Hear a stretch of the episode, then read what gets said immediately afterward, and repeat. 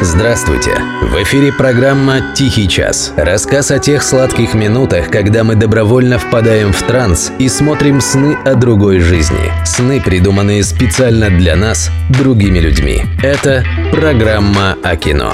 «Тихий час». Автор и ведущий Денис Иконников.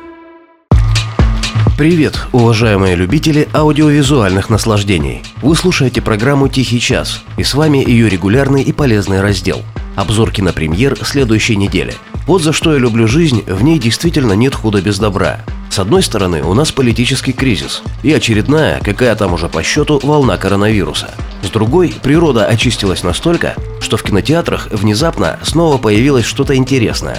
Хотя бы в теории. Что именно, сейчас узнаем. Немец Роланд Эмерих родился спустя 10 лет после окончания Второй мировой войны. Но какое-то генетическое желание разнести весь мир в труху и установить в нем новый порядок у Эмериха явно присутствует.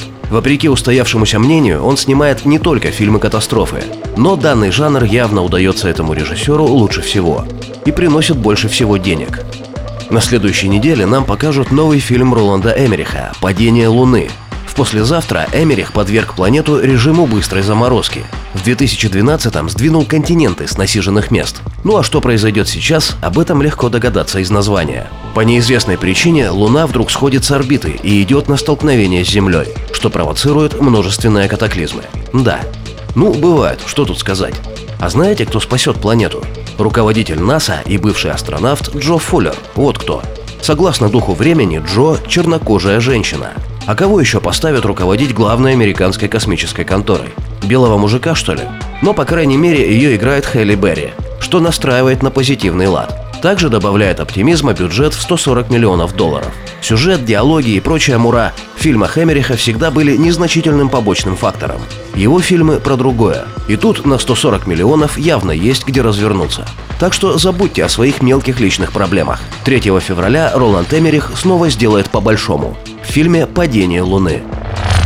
Российский фильм «Непослушник» явно намерен, если не отбить затраты на производство, то как минимум до глубины души потрясти публику искрометными каламбурами. Мало того, что у него такое название, так зацените еще и слоган «Побойся блога». Над всем этим явно работала бригада лучших экспертов по игре слов с богатым КВНовским прошлым. Сюжет таков. Известный блогер-пранкер Дима в погоне за популярностью в сети устраивает жесткие розыгрыши. Один из пранков он снимает в стенах церкви, где служит его друг детства. Ролик провоцирует возмущение среди верующих, и на Диму заводят дело. Уходя от преследования полиции, Дима укрывается в месте, где его точно не будут искать, в маленьком провинциальном монастыре, выдавая себя за того самого друга-послушника. Как видите, сплошная острота момента и злоба дня. В главной роли снялся Виктор Хореняк, наш земляк из Минусинска. Так что можно как минимум поболеть за своих. Непослушник со следующей недели в кинозалах страны. И еще одна российская премьера – драматический триллер «Другое имя». Лично мне, к сожалению, ничего не говорит имя режиссера Веты Гераськиной, как и большинства других людей из выходных данных фильма. Вот в главной роли разве что Светлана Ходченкова. Актриса может быть и не самая великая, но очень опытная и известная. Остальное окутано плотной пеленой тайны. Даже описание сюжета таинственно до предела. Фильм расскажет о женщине по имени Лиза, чья жизнь проходит на фоне бесцветных интерьеров. Она живет с супругом, у них нет детей, но в их доме присутствуют собаки. На первый взгляд Лиза спокойна, но ей в спину дышит тайна из прошлого, которая делает ее жизнь невыносимой. Ну как, готовы, сломя голову, бежать на сеанс? Я так сначала хорошо подумаю. У меня в доме тоже, например, присутствуют собаки. Я тоже спокоен, на первый взгляд. А уж сколько тайн из прошлого дышат мне в спину, это надо считать на бумажке. Но, если серьезно, жанровое определение фильма так и вызывает интерес. Драматические триллеры у нас выпускают, мягко говоря, не каждый день. А то, что фильм «Другое имя» сделан неизвестными людьми, так это очень может быть даже хорошо. От наших известных людей мы, к сожалению, все знаем, чего ждать. А вот тут, возможно, пахнет высоким искусством. Фильм «Параллельные матери» Педро Альмадовара уже прогремел везде, где только можно. И теперь вот выходит в широкий прокат. На Венецианском фестивале фильму устроили 9-минутную овацию, а его рейтинг на сайте Rotten Tomatoes – редкие 100%. Наверное, по результатам проката этот показатель как-то скорректируется. Но вряд ли сильно. Альмадовар подтверждал свой исключительный талант уже много раз – Ведущие издания мира тоже хвалят параллельных матерей в захлеб. Вот, к примеру, что пишет о нем газета «Таймс». От первого кадра до заключительных титров этот фильм – потрясающе изысканный спектакль Пенелопы Круз.